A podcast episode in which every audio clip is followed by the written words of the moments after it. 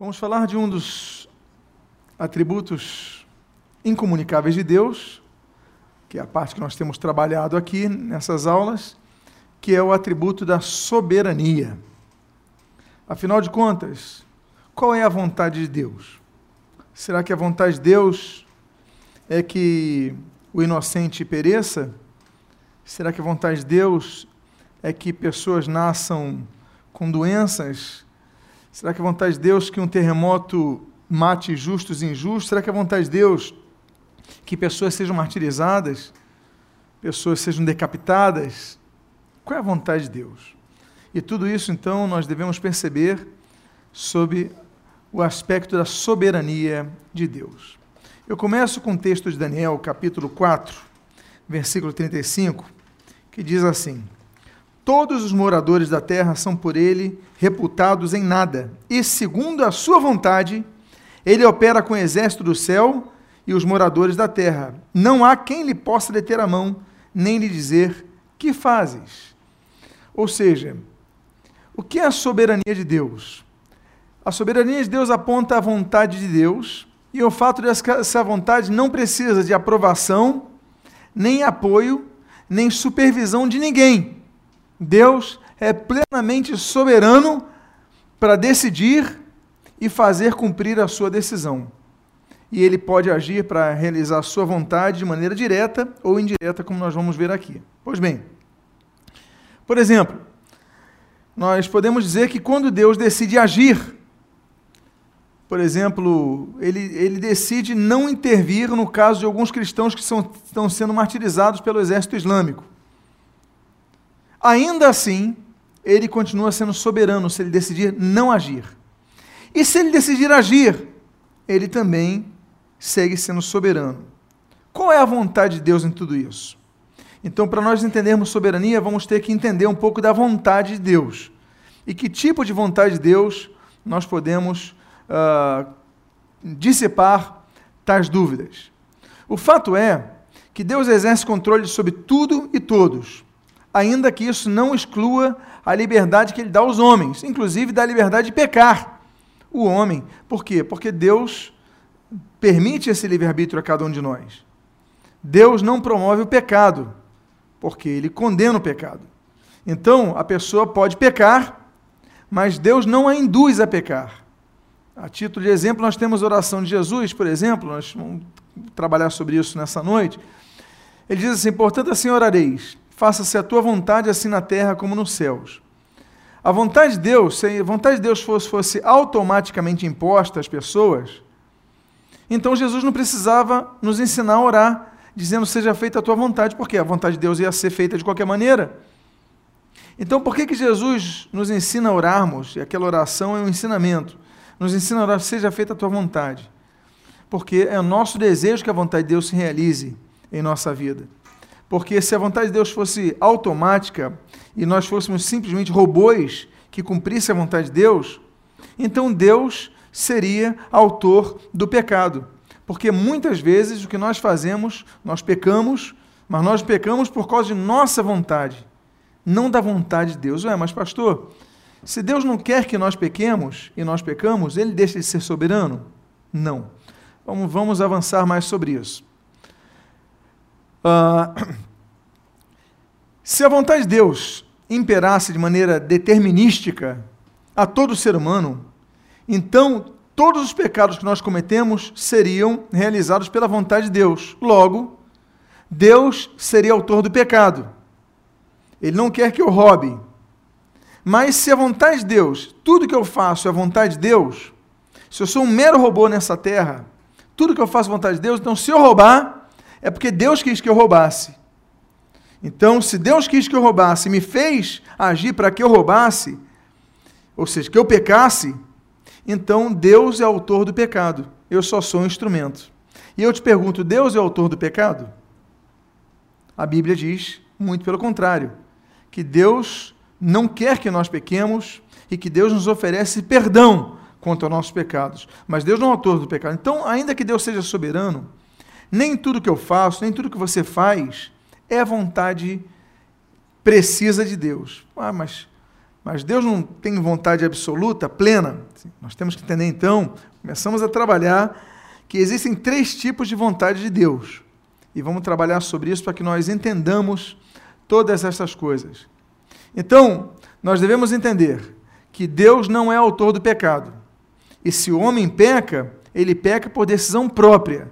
Logo, ainda que Deus seja soberano, permite que nós tomemos decisões pessoais, particulares, nossas, nosso livre-arbítrio. E por causa disso, então, Deus, Deus ao contrário, ao invés de nos fazer pecar, Deus quer que nós não pequemos e nos oferece perdão dos nossos pecados.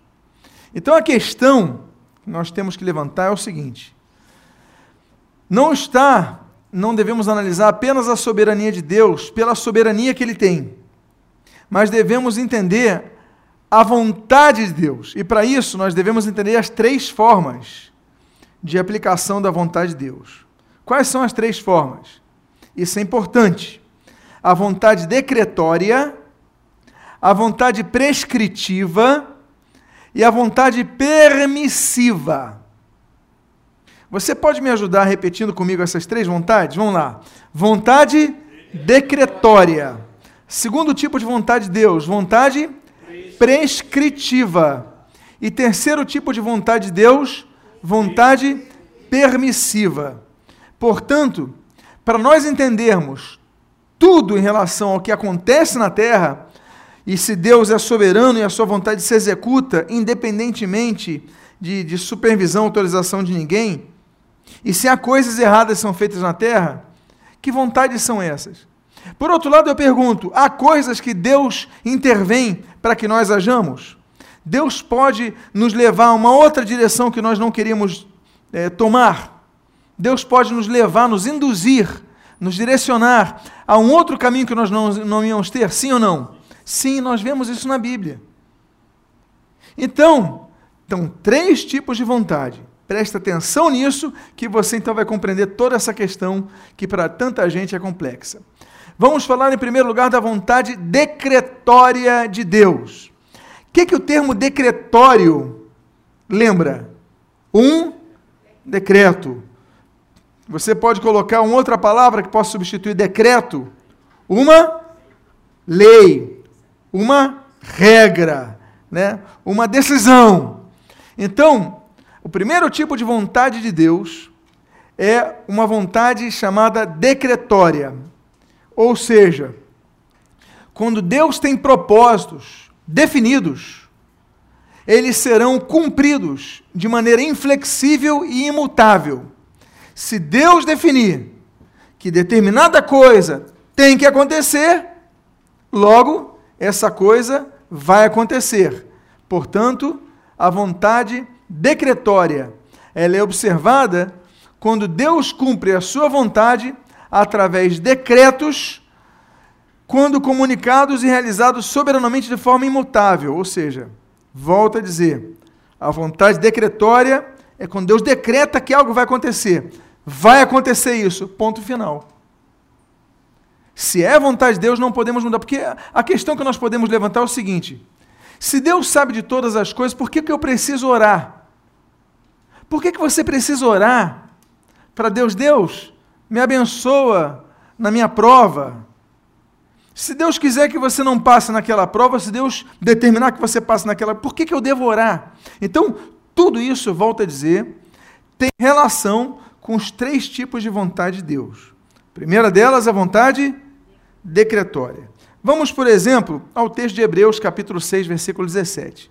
O texto diz assim: Por isso, Deus, quando quis mostrar mais firmemente aos herdeiros da promessa da, a imutabilidade do seu propósito, se interpôs com juramento. Tem outro texto que nós lemos, em Isaías capítulo 14, versículo 24, que diz assim: Jurou o Senhor dos Exércitos, dizendo: Como pensei, assim sucederá. E como determinei, assim se efetuará. Então, esse primeiro tipo de vontade de Deus, a vontade decretória, ela aponta ao fato de que há determinadas situações, não todas, Mas há determinadas situações que acontecem em nossas vidas, que elas acontecem porque Deus tem um propósito definido, imutável, inflexível que aconteça. E como diz o texto, como pensei, assim sucederá. Não adianta você tentar mudar. Não tem oração sua que mude a vontade decretória de Deus. Mas oração pode mudar a vontade de Deus? Pode. Nós vamos ver isso no outro tipo de vontade. Então os irmãos estão começando a entender a grandiosidade dessa temática da soberania de Deus. A vontade decretória é elementar. Deus tem um propósito, nada pode mudar. Vale ressaltar que nós, seres humanos, não temos a capacidade de compreender a mente divino, divina, e por isso nós ficamos além, a quem, aliás, de julgar os decretos de Deus, que muitas vezes não são ocultos. Então a gente às vezes não entende porque certas coisas acontecem, que Deus determina. Nós lemos Deuteronômio 29, 29, um texto que todos nós conhecemos. O texto diz assim: As coisas encobertas pertencem ao Senhor, nosso Deus. Porém, as reveladas nos pertencem a nós e a nossos filhos, para sempre, para que cumpramos todas as palavras desta lei. Então há coisas que não adianta, a gente não vai entender. Por que, que Deus definiu isso? Por que, que Deus mudou o coração daquele rei? Por que, que Deus permitiu isso? Por que, que. Tem coisa que gente não vai saber. Talvez no céu a gente saiba. Talvez. Talvez não. Então, nós devemos compreender essa questão. Segundo ponto, sobre a vontade decretória de Deus. Vocês podem me lembrar os três tipos de vontade? Vamos ver se você gravou ou anotou. Primeiro tipo, vontade decretória. Segundo tipo, vontade prescritiva. Terceiro tipo, vontade. Então vamos lá. Continuamos com a vontade decretória. Na vontade decretória, ou seja, quando há um decreto de Deus, uma determinativa de Deus, uma ordem de Deus para que aquilo aconteça, e vai acontecer, Deus pode levar pessoas a fazerem é, coisas que não tinham planejado, que estavam fora de seu programa. Por quê? Porque é um decreto. Então existem decretos que Deus estabeleceu que ocorram sobre a humanidade e que vão se cumprir para satisfazer essa sua, a vontade dele. Diz o texto de Isaías 46, versículo 10 o seguinte: que desde o princípio anuncio o que há de acontecer, e desde a antiguidade as coisas que ainda não sucederam, que digo: o meu conselho permanecerá de pé, farei toda a minha vontade, quer você goste, quer não, quer você concorde, quer não, na vontade decretória de Deus, quando Deus define fazer algo, Deus faz.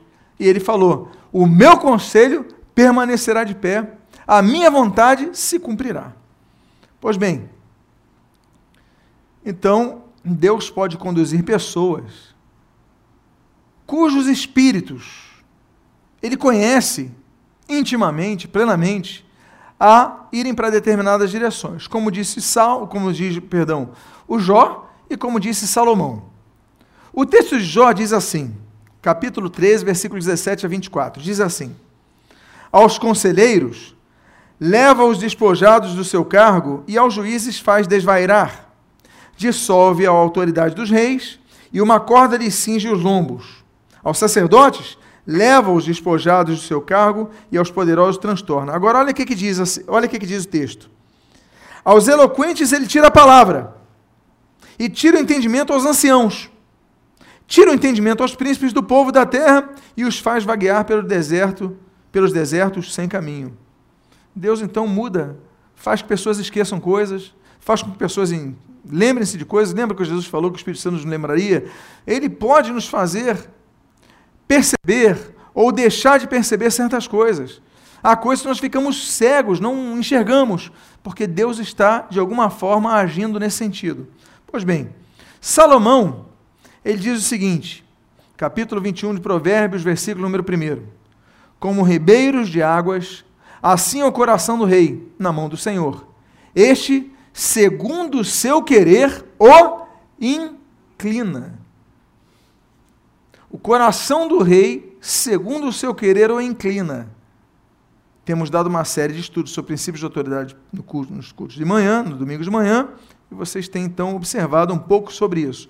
Mas eu não quero abordar a questão do princípio de autoridade, eu quero abordar aqui a questão da vontade decretória de Deus. quando Deus quer que algo aconteça, ele pode intervir para cumprir esse propósito, inclinando segundo o seu querer, como diz o texto. Ou seja, há coisas que aquele governante não tinha ideia e ele foi levado a fazê-lo. Pois bem, não podemos esquecer de uma coisa: Deus nunca falha em seus propósitos, ainda que permita que o mal sobrevenha a ímpios e a justos. A sua vontade, decretória, prescritiva ou permissiva, ela sempre se cumprirá. Ok? Então, o sol vai cair para justos, o sol vai cair para injustos. Vai, vai, a chuva vai cair para justos, a chuva vai cair para injustos. O sol vai brilhar para justos, o sol vai brilhar para injustos. Mas Deus pode direcionar determinadas pessoas para alcançar um propósito. Nem sempre a gente compreende quando Deus decide não intervir, mas nós devemos entender que há coisas que têm um objetivo positivo quando Deus decide intervir. Por exemplo, Paulo ele escreve em Romanos capítulo 8, versículo 28 o seguinte: Sabemos que todas as coisas cooperam para o bem daqueles que amam a Deus, daqueles que são chamados segundo o seu propósito. Então, Paulo ele amplifica, ele diz: olha, quando você ama a Deus, todas as coisas estão cooperando para o nosso bem ainda que a gente não perceba de imediato, ainda que a gente não perceba nessa vida. Porque às vezes o nosso bem, ele na verdade vai redundar em outro bem para outras pessoas. Então ele está falando dessa vontade de Deus que é decretória. Deus enxerga muito além. É o caso que eu expliquei já para vocês sobre a palavra revelação. A palavra revelação, nós temos no contexto de Bíblia três termos você pode me lembrar? Inspiração, revelação e iluminação. Bíblia, três etapas: revelação, inspiração, revelação e iluminação. Inspiração. Inspiração é um termo que só existe uma vez na Bíblia, é mencionada quando Paulo escreve a Timóteo: toda palavra é divinamente inspirada por Deus inspirada por Deus é uma redundância, porque o termo inspirado em grego é theopneustos. Theo, de theos. Theos significa Deus. Pneustos, sopro. Toda a palavra é soprada por Deus. Essa palavra de Deus está falando na Bíblia. Então, o processo de inspiração é o processo que não eu não tenho inspiração para ler a Bíblia aquilo que a gente fala assim, fulano estava inspirado quando fez um gol, o pastor estava inspirado hoje. Não, isso não é inspiração, ele estava iluminado. Inspirado, o sopro de Deus, no contexto bíblico da única menção da Bíblia, é quando eles foram inspirados para escrever a Bíblia. Então o processo de inspiração já aconteceu. Os autores sagrados foram inspirados por Deus para escrever a Bíblia. Segundo processo, quando eles vão escrever a Bíblia, há o processo de revelação. Revel. Imagina um véu aqui. Se tivesse um véu espesso, você não veria que aqui teria uma televisão. Você não veria. Tem um véu espesso. Deus está acima desse véu. Ele olha a, a, a televisão e ele diz para quem está desse lado desse véu assim: olha, atrás do véu tem uma televisão. Eu não estou vendo a televisão, mas ele me disse que tem uma televisão ali. Portanto, revel eu estou vendo o que está réu, atrás do véu. O processo de revelação é quando Deus anuncia algo que eu não estou conseguindo ver. Por exemplo, as profecias da Bíblia são dados revelatórios, revel, mostram aquilo que nós não compreendemos. E nós não compreendemos muitas das, das profecias bíblicas por causa do nosso contexto. Eu volto a dar um exemplo de João. João fala assim: olha, é, vi ah, águias no céu, saindo fogo, é, estrelas caindo. Ele não sabia que era um avião. Ele não sabia que era uma bomba lançada lá de cima, nem metralhadoras. Ele não tinha essa percepção. Ele vai escrever como ele entende. Então, é, por exemplo, será que os gafanhotos eram gafanhotos ou helicópteros? Que ele via. Como é que ele vai escrever helicóptero? Então, todo o processo de revelação, ele não ultrapassa o conhecimento uh, contextual do, seu, do autor sagrado, da sua época. Deus respeita o contexto.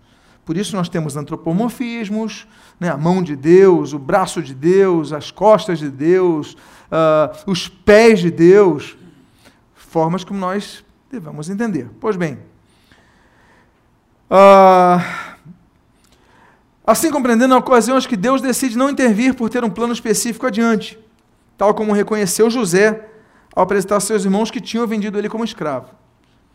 Olha o que José diz, capítulo 50, versículo 20 de Gênesis. Vós, na verdade, intentastes o mal contra mim, porém, Deus o tornou em bem, para fazer, como vedes agora, que se converte, eh, que só conserve muita gente em vida. Ou seja, vocês pensavam que estavam fazendo mal contra mim, eu também pensava que vocês estavam fazendo mal contra mim. Quem visse a cena estava pensando que estava fazendo mal contra Mas no final da história, anos depois, a gente viu que o mal se tornou em bem, porque Deus tinha um propósito adiante. Ou seja, ninguém compreendeu na época, mas depois nós compreendemos. Então, como diz um ditado, que, que a gente pode aqui nesse caso adequar, há males que vêm para bem. Nesse caso, é o que acontece muitas vezes. Não, não, é, não é versículo bíblico, não, gente, mas é, se coaduna com a vontade decretória de Deus. Deus decide. Agora, tem um termo grego que nós devemos entender. Tem dois termos gregos na Bíblia do Novo Testamento que nós devemos entender para compreendermos a vontade de Deus, o que é a vontade decretória e o que é a vontade prescritiva. E o termo que nós vamos ver aí é bolê, bulê, perdão, bulê.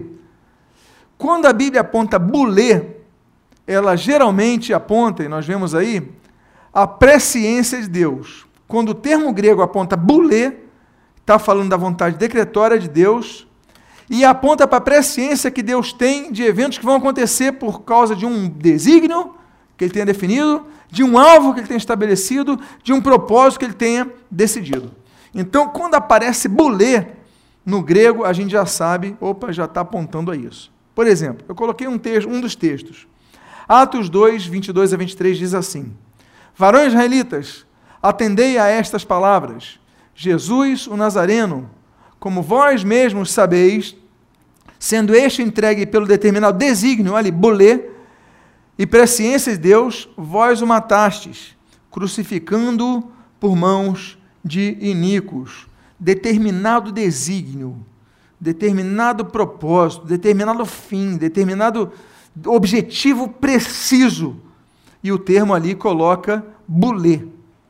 Então, quando tem bulê, é porque aquela vontade de Deus vai se cumprir, queira ou não a, a pessoa, a história, ore ou não, essa oração não muda Deus. Há orações que mudam a vontade de Deus.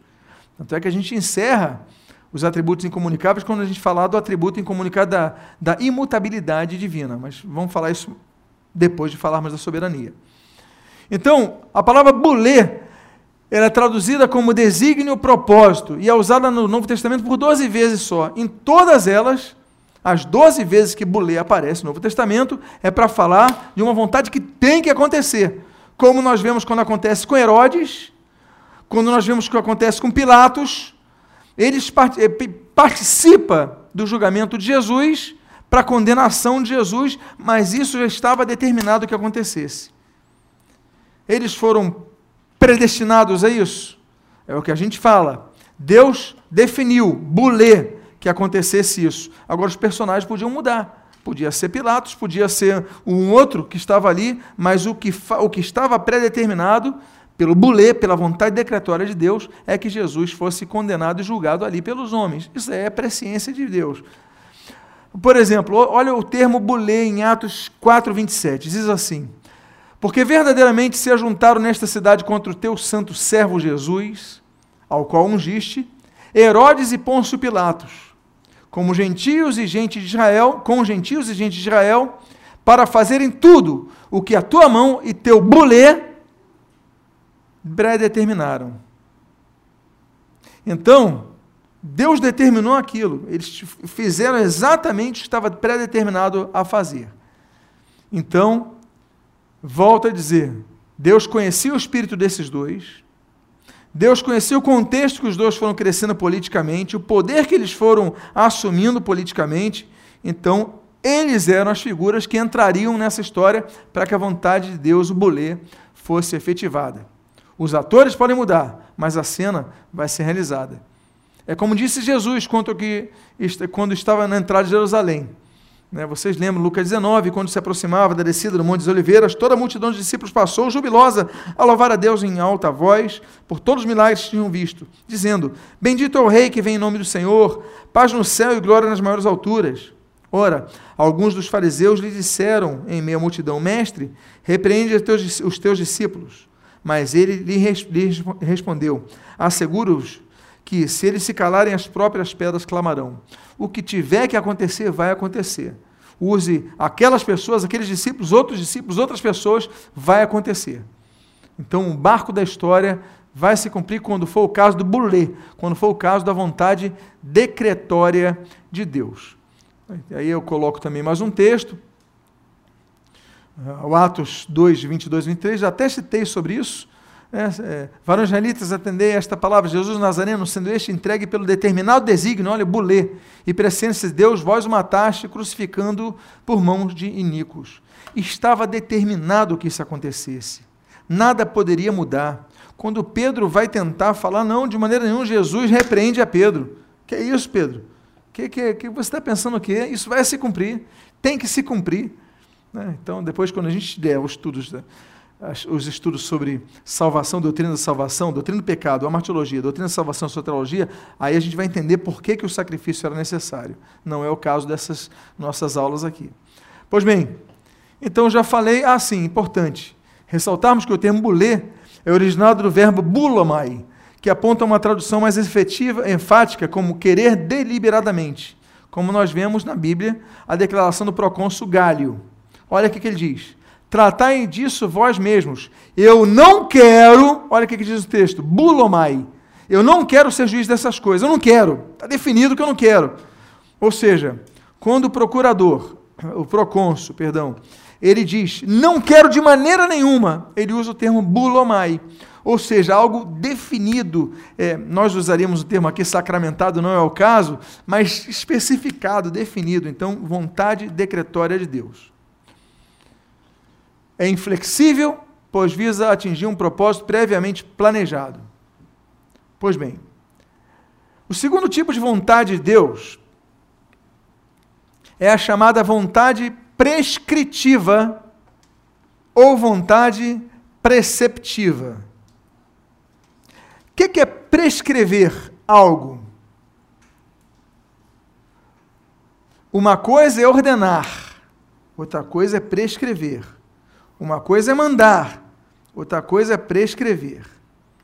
A vontade prescritiva de Deus, ela aponta o desejo, a intenção que Deus tem ao prescrever ao homem algo para que ele cumpra. Ainda que Deus permita ao homem, pelo seu livre-arbítrio, não fazer isso. Por exemplo, um médico me prescreve para eu tomar um comprimido. Eu compro o comprimido mas eu posso não tomá-lo, certo ou errado? Já aconteceu com você? Ter uma receita e você nem comprou o remédio, ou comprou e nem tomou? Ele foi prescrito, mas você, pela sua vontade, não tomou. Você tem essa liberdade e não tomar o que lhe é prescrito. Por exemplo, Deus, pela sua vontade prescritiva ou preceptiva, ele aponta preceitos que Ele quer que nós cumpramos. Por exemplo, não roubarás. Êxodo 20, 15. Levítico 19, 11. Não furtareis, nem mentireis, nem usareis de falsidade contra o seu próximo. O que, que é isso? É a vontade de Deus? É, podemos dizer que a vontade de Deus é que ninguém roube? Sim ou não? Roube. É a vontade de Deus. Agora, pessoas roubam. É vontade de Deus que ninguém minta, mas pessoas mentem. Portanto, há vontade de Deus que não são cumpridas. Porque Deus não ordena no sentido estricto. Deus ordena no sentido lato. A pessoa tem liberdade em cumprir ou não. Não matarás, alguns matam. Não roubarás, alguns roubam. Então, há pessoas que podem não satisfazer a vontade de Deus. Por isso que nós temos que separar o que é vontade é, decretória e o que é vontade é, prescritiva, o que Deus prescreve, o que Deus orienta. Então, os mandamentos, por exemplo, de Deus, expressa a vontade de Deus, mas apesar disso, muitos roubam. Por quê? Porque o homem tem livre-arbítrio para desobedecer a Deus. E por causa disso, da desobediência que surge o pecado. Logo, o pecado não surge em Deus. O pecado surge quando o homem, no livre-arbítrio, ele decide não obedecer a Deus. E aí surge o pecado. É o que Tiago diz no capítulo 1 de sua carta, versículo 14 e 15. Ele diz o seguinte: Cada um é tentado quando é atraído e engodado pela sua própria concupiscência. Pela sua própria concupiscência. Pela sua própria inclinação.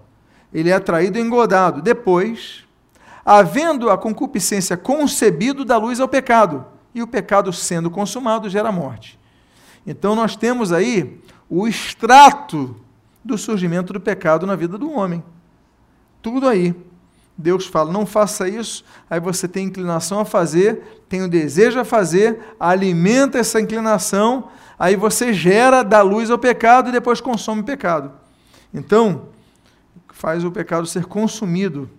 Então, nós podemos compreender o seguinte: as respostas humanas diante da vontade de Deus trazem consequências.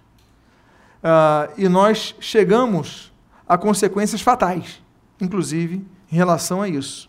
Quando a vontade prescritiva de Deus, que nos leva à vida, não é cumprida, então nós caminhamos para a morte. Diz assim Isaías 65:12: Também vos destinarei a espada, e todos vos encurvareis a matança, porque chamei, olha a vontade de Deus, e não respondestes. Falei e não atendestes. Mas fizestes o que era mal, o que é mal perante mim, e olha que palavra, escolhestes aquilo em que eu não tinha prazer. Portanto, a pessoa escolhe algo que vai contra a vontade prescritiva de Deus, então vem o juízo sobre essa pessoa, porque escolhestes aquilo em que eu não tinha prazer o texto é claro. Portanto, nós podemos dizer que a vontade prescritiva de Deus se traduz na outorga da responsabilidade ao ser humano. Olha, não faça isso. Eu ensino para os meus filhos, olha, desde pequeno, está vendo aqueles dois buraquinhos na parede? O nome daquilo é tomada. Não coloca o dedo. Você não pode colocar o dedo, não faça isso. Aí, meus filhos, tá bom, eu sei qual é a sua vontade. Mas se eles colocarem os dedos naquele buraquinho, vai acontecer alguma coisa? Vão levar um choque, não vão? Vão ser prejudicados. Decidiram desobedecer à vontade do Pai. Então, essas coisas, a vontade de quem tem experiência, quem conhece mais a questão. Então, estas coisas, elas então apontam não para a vontade decretória, mas para a vontade prescritiva de Deus. Portanto, na vontade, atenção para isso que eu vou falar. Na vontade decretória, não existe nenhuma participação humana. Na, na, mas, mas na vontade prescritiva, sim, existe a participação humana. Então ele assume as, as consequências do que, do que ele faz. Ainda assim, ainda que Deus detenha todo o poder para fazer cumprir cabalmente a sua vontade, Deus decidiu soberanamente, olha a soberania, que mesmo se cumpre em alguns casos através da participação humana, como nós podemos observar no derradeiro pensamento de Pedro. Pedro, quando vai encerrar os seus escritos, ele diz ali na sua última carta, capítulo 3, versículo 9, o seguinte: Não retarda o Senhor a sua promessa, como alguns a julgam demorada. Pelo contrário, ele é um longânimo para convosco, não querendo que ninguém se que nenhum se pereça, nenhum pereça, senão que todos cheguem ao arrependimento. Mas nem todos chegam ao arrependimento. Ou todos se arrependem. Deus quer que ninguém se pereça, que ninguém pereça, perdão, mas muitos perecem. Portanto, Deus, pela sua soberania, lembra que nós estamos falando de soberania divina, ele nos permite desobedecê-lo. Quando não é vontade decretória, é vontade prescritiva, prescritiva, ele permite então que nós desobedecemos, desobedeçamos e, por exemplo, não cheguemos ao arrependimento. Muitos morrem sem se arrepender. Observe então, ah, já falei sobre isso, ok. Vocês lembram daquele termo que nós falamos sobre a vontade decretória de Deus? Vamos ver se alguém anotou. Qual é o termo grego para a vontade decretória de Deus? Bulê. Muito bem. Bulê já vi que vocês são muito inteligentes. Imagino que todos sejam vascaínos aqui. Se não são, é porque alguém colou para você e você reproduziu, viu? Mas vamos lá. Nós falamos de bolê. Quando aparece a palavra vontade no português, mas tem bolê, é porque é vontade decretória. Mas tem outra palavra que é essa daí, o termo telema. Existe um segundo termo grego que é telema, telema que significa também vontade. E ela aponta para essa vontade prescritiva de Deus. O texto diz em 1 Tessalonicenses 5,18 o seguinte: Em tudo dai graças, porque esta é a vontade, olha, o tênema de Deus em Cristo Jesus para convosco. A vontade de Deus é que nós demos, devemos a dar graças em tudo, não é isso? Todos dão graças a Deus em tudo? Não. Tem gente que não dá graças a Deus em nada. Mas esta é a telema de Deus, não é a bulê de Deus. Então, por isso que eu falo, é importante, quando estudamos doutrina, nós sempre buscarmos conhecer os termos nos idiomas que pautaram o Antigo e Novo Testamento. É importante ter uma noção de hebraico, uma noção de grego. Não é para você falar no dia a dia, mas falo doutrina. Doutrina, não é pregação comum, é doutrina. É importante, por quê? Porque ela explica muita coisa. Então nós vemos que existem vários termos para vontade, por exemplo. Vou dar um exemplo, com vários termos para amor, no grego, não é verdade? Nós temos, você pode me ajudar? Me diz uma palavra para amor no grego. Agape. Por favor, não fale ágape. Está no dicionário Aurélio, mas é paroxítona. Tá bom? É, porque termina com eta, não epsilon. Então é agape. Qual é a segunda palavra? Eros, que é um tipo de amor o quê? Um amor mais voltado à questão do relacionamento íntimo, digamos assim, ok? Daí vem a palavra erótico, né? O envolvimento sensual. Então, tem o agape, tem o eros. Você pode me ajudar com mais um? Filos. Filos. Então, filéu. Então, amor fraternal de irmãos, não é isso? Do frater, tudo bem, mas o filos de amizade. Então, filosofia, filos, sofia, amizade com a sabedoria. Então, filos é amizade, é amor, é um tipo de amor. Não é como eros, não é como agape. E nós temos o storge, que é o quarto tipo de amor em grego. O storge é o amor paternal de um pai para um filho, de uma mãe para um filho. Ele não é exatamente o agape. É, ele é próximo ao agape, mas é muito tem uma tem uma, um relacionamento é, paterno nessa envolvimento. Então tem quatro tipos de palavras no grego para e temos duas palavras aqui para vontade, uma para decretória de Deus e outra para prescritiva de Deus, como aí a vontade de Deus que ninguém, que todo mundo dê graça, nem todo mundo dá graças. Portanto, ah, já falei sobre isso. Ok, já falei sobre isso.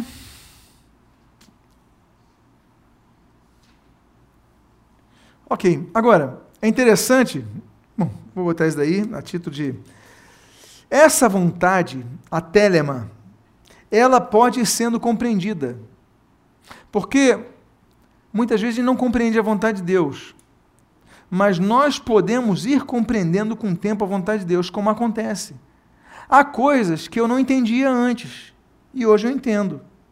Há coisas, eu faço uma pergunta a vocês, quanto à vontade de Deus sobre as suas vidas, que você não entendia porque aconteceu, mas depois você entendeu?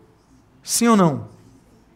E na hora a gente fica até revoltado, chateado, mas depois a gente entende. Poxa, por que, que isso... Agora eu entendi por que, que isso aconteceu.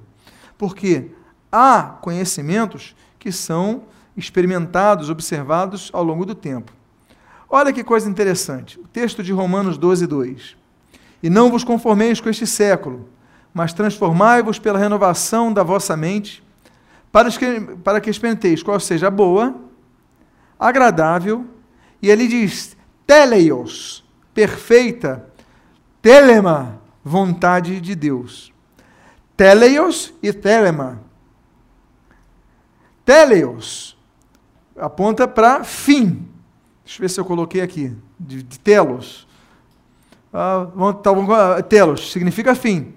Telema, a vontade boa, perfeita e agradável a Deus, ela aponta para o que é completo, o final. Nós podemos ir conhecendo a vontade de Deus até conhecermos a vontade telema de Deus, o objetivo de Deus para aquele que Deus nos permitiu conhecer aos poucos, experimentando aos poucos. Bom, e vamos ao último tipo de vontade. Você pode me lembrar qual é o primeiro tipo de vontade? Qual é o segundo? E o terceiro tipo de vontade? A vontade permissiva de Deus. A vontade permissiva de Deus, ela acontece quando, soberanamente, Deus decide não intervir. Simplesmente, Deus decide não intervir. Aliás, é, eu vou falar, quando eu falar sobre mutabilidade, eu não vou entrar no assunto, sobre oração. Oração pode mudar a vontade de Deus? Eu não sei se vai dar tempo de, de abordarmos hoje, mas se não der, eu vou abordar quando entrar em imutabilidade. Deus pode mudar? A Bíblia diz que Deus muda. Mas tem oração que a gente faz, Deus muda. Aí, é, por isso que é importante, antes de entender imutabilidade, nós temos que entender tipos de vontade de Deus, ok? Mas vamos lá. Quando Deus decide não intervir, Deus está permitindo que algo aconteça. Então, primeiro ponto que eu quero abordar é Deus e a criação do mal. Deus cria o mal? A resposta é qual? Sim ou não? Bom, vamos ver o que, diz Isaías, para começar a complicar. Isaías 45, versículo 7 diz assim: Eu formo a luz e crio as trevas. Faço a shalom, a paz, e crio o ra, mal. Eu, o Senhor, faço todas estas coisas. Espera aí, Deus então está falando, eu crio o mal. Deus cria o mal? antes que você responda,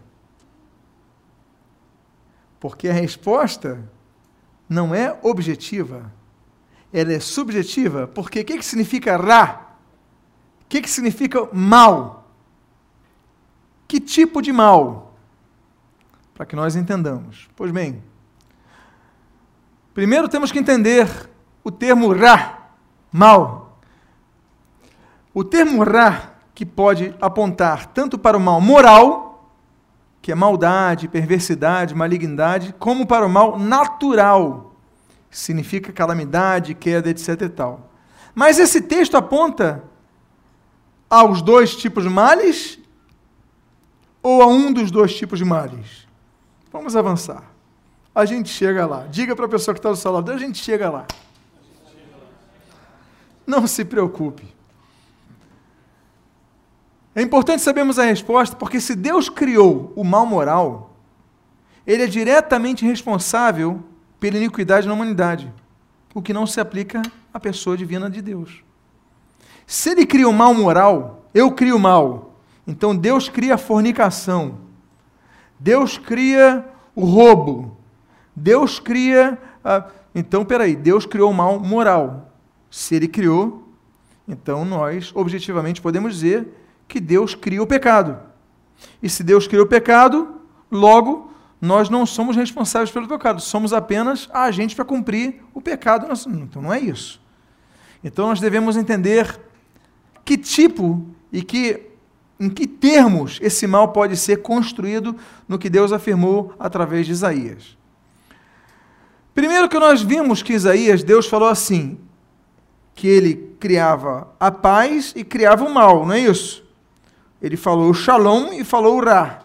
Pois bem, ele então descreveu o mal como oposto à paz, mantendo o antagonismo do que ele falara na frase anterior, que ele cria a luz e cria as trevas. Ou seja, dois polos diferentes. Deus está trabalhando num aspecto comparativo contra duas polaridades. Antagonicamente falando, ele cria a paz e cria o mal. Ora, o oposto da paz é o mal moral? O oposto da paz é o pecado? Não, o oposto da paz é o quê? É guerra, é destruição, é quebra. Então a gente já vê que não é o mal moral. Ok? No caso de luz e trevas, então, as trevas só existem na ausência da luz. Voltando à primeira coisa que ele fala. Ele cria a luz e as trevas. Mas Deus não cria efetivamente as trevas. As trevas elas surgem quando há ausência de luz. Então Deus cria a luz, então se dissipa as trevas. A intervenção de formar a luz, de criar a luz, é que faz com que as trevas se dissipem. Então Deus está falando a mesma coisa em relação ao que ele fala do criar o mal, quando ele fala da paz.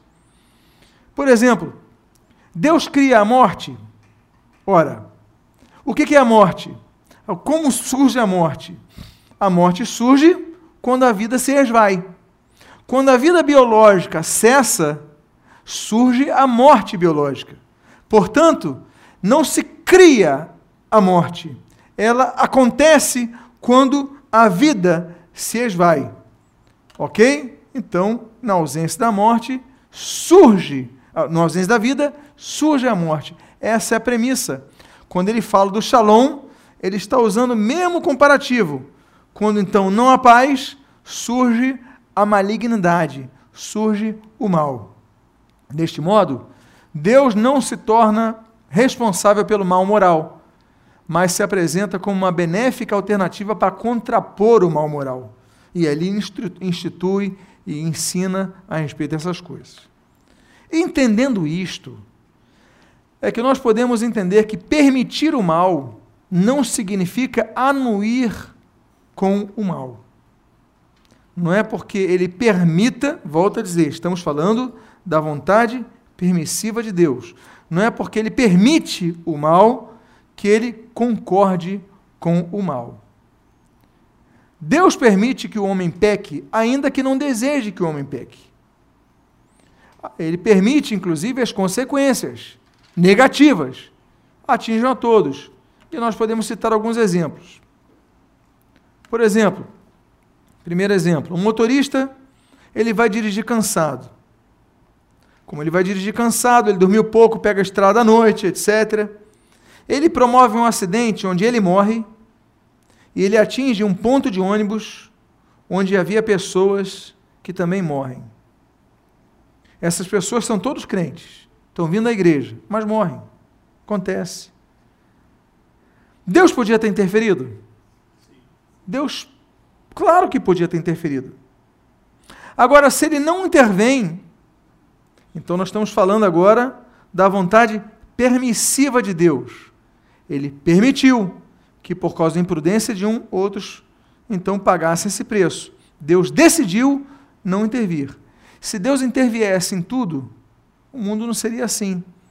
Mas há consequências aos nossos pecados, há consequência no motorista que vai dirigir embriagado, por exemplo. Há consequências. Então a imprudência desse homem gerou consequências negativas a outros. Outro exemplo: cristãos que são perseguidos e martirizados por causa da, nossa, da, da fé cristã. Então estão falando, ah, Estado Islâmico hoje decapitou 21 lá no Egito. Deus podia interferir, mas interferiu? Não. Ele permitiu que isso acontecesse. É o caso de Estevão quando ele foi apedrejado. Paulo estava olhando Estevão sendo apedrejado e não fez nada. Deus podia evitar o apedrejamento de Estevão, que estava vindo da glória de Deus, estava louvando o Senhor fiel a Deus, podia, mas Deus não interviu. Deus podia ter, ter feito uma intervenção na decapitação de Paulo, servo fiel, autor da palavra de Deus, homem usado por Deus, mas Deus, pela sua soberania, não interveio. Então, nem sempre Deus vai intervir. Deus não vai intervir para evitar consequências de erros. Deus não vai intervir em tudo para evitar consequências de decisões que pessoas tomem, decisões erradas, decisões pecaminosas. Nem sempre Deus vai intervir. Ele pode. Então, o certo é dizer o seguinte: Deus pode intervir. Mas se Deus não intervier, então Deus continua soberano para isso. Ele pode não intervir.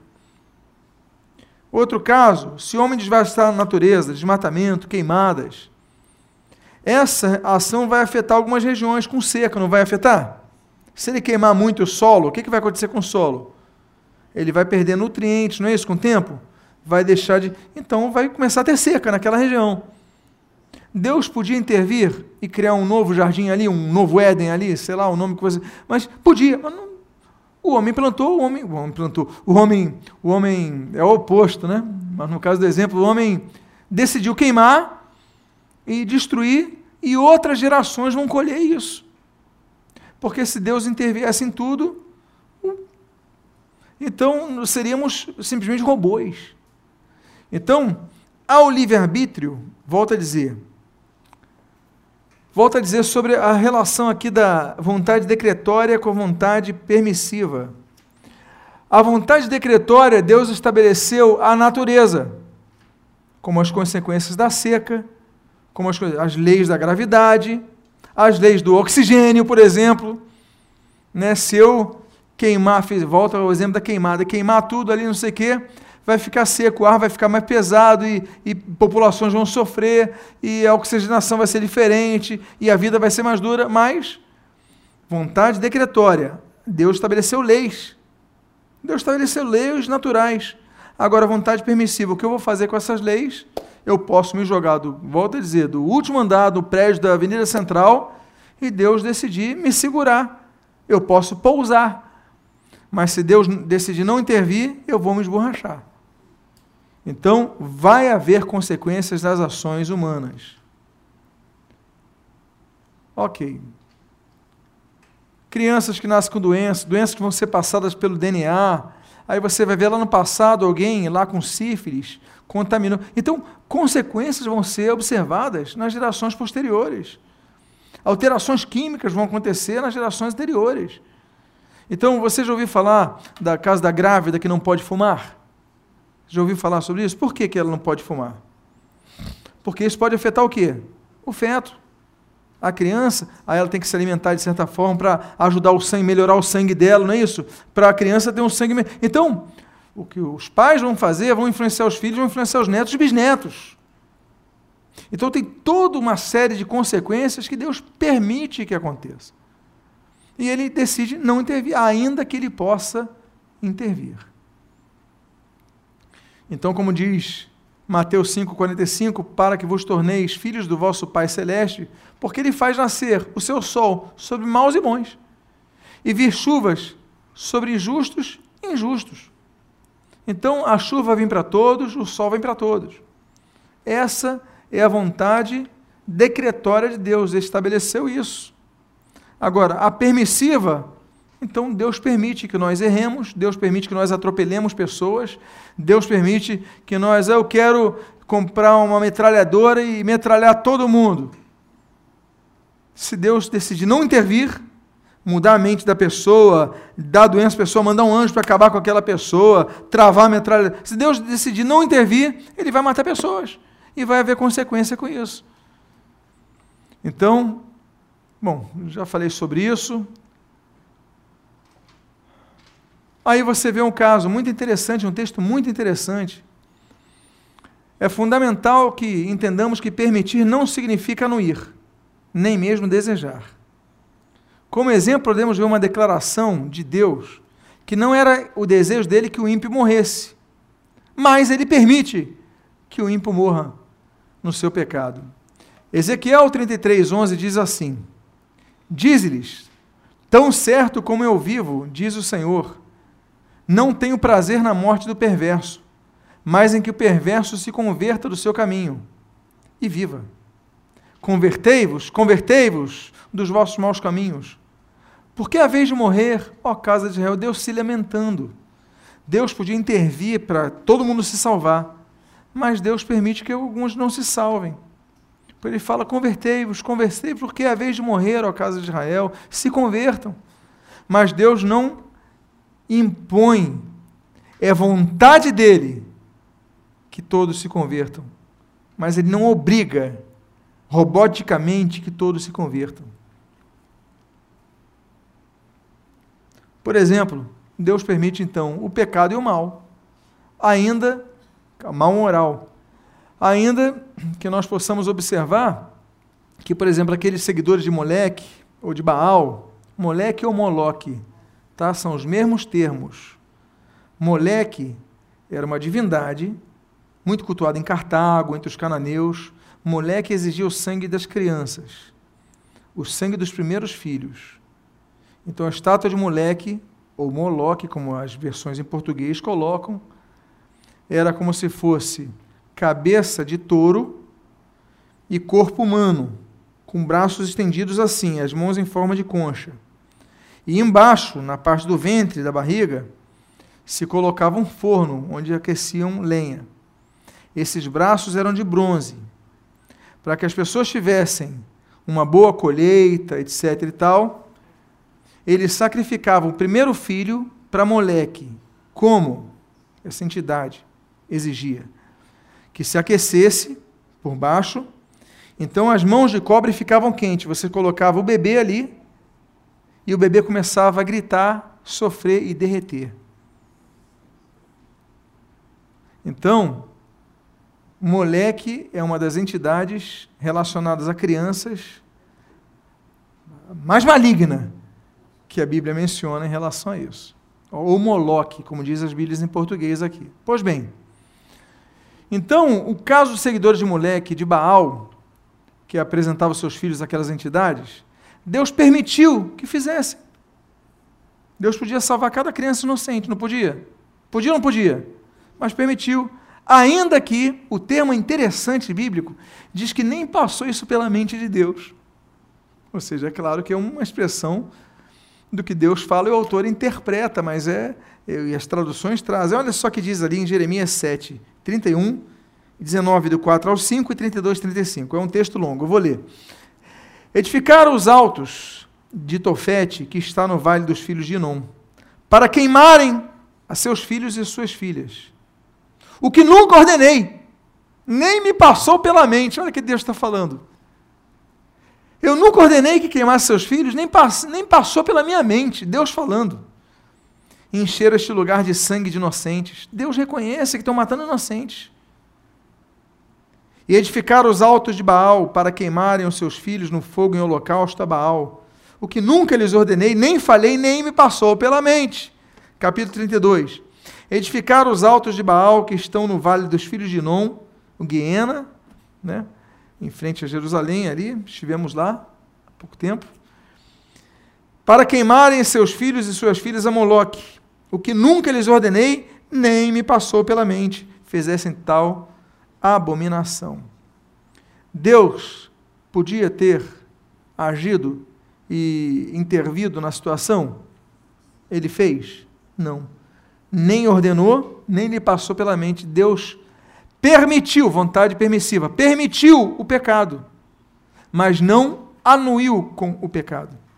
Então, eu usei exemplos graves que acontece em todas as áreas de nossa vida.